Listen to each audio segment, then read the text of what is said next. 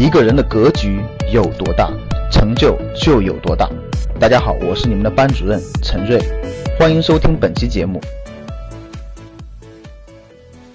在这种情况下，我的资产流通了，我才能变现，保障企业，保障了大量人的就业，保障了未来这个龙头的餐饮企业还存活。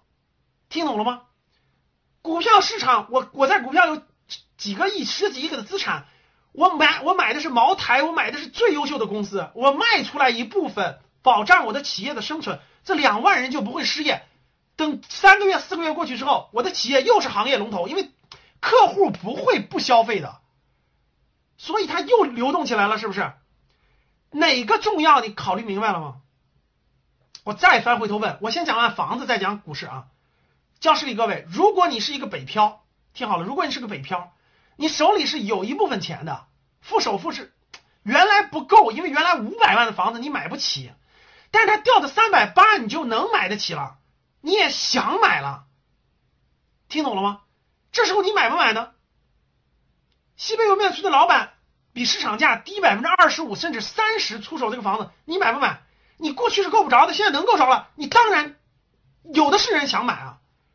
对吧？我想，我过去是个打工的，我手里只有现金。我想持有一北上广深的房产了，而且机会还来了。你说我买不买？我一定会买啊！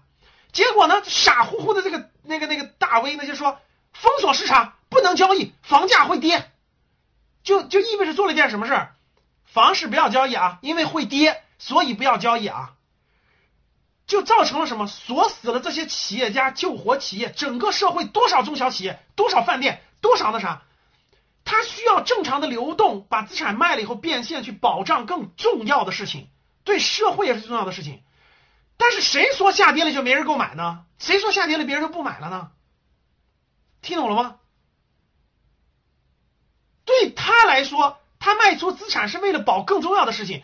对那个买房子的来说，我就可以拥有北上广深的资产了，就可以拥有房产了。对他来说很重要，他当然要买了。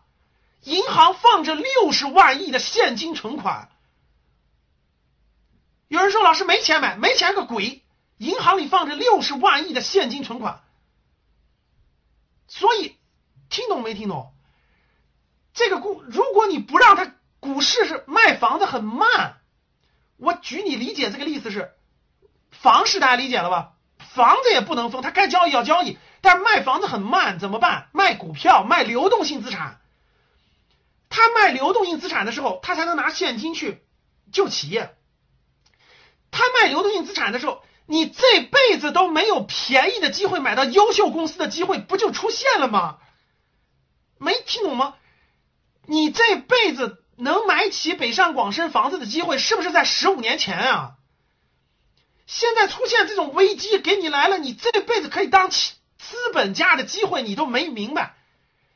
但是不代表社会上聪明的人不懂这是机会，只有你平常想买一个东西，它很贵的，茅台很贵的，很多好公司很贵的，你是买不起的。说白了就轮不到你买，你个小瘪三，哪有机会你允许你去持有优秀公司的股权呢？正是因为这些大佬，这些大佬在极端情况下，他才会卖出，他才会卖出，他卖出了，当然就。有了低的价格了，所以才有你当资本家的机会啊！结果这傻乎乎的专家还认为，这个无论从卖家还是买家来说，都是天赐良机，都是对卖家来说，它流动性，这就是流动性，它才能解决了更大的社会问题，才能让社会稳定和发展。对于投资人来说，天赐良机，我才有机会出手。结果你把这个卡死呀，最后的结果是什么？现金趴在银行里不值钱，两万人失业。你说出的主意的是不是脑残？还大学教授呢，还某某银行的经济学家呢？听明白了没有？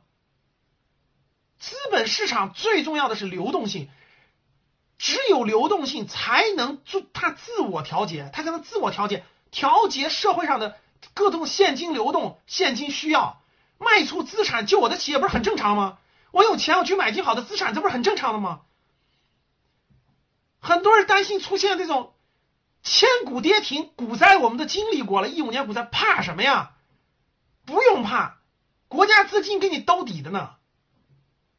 昨天国家新闻，今天都说了嘛，一点二万亿资金在那儿放着呢，你敢跌，我国家就抄底，这有什么可担心的？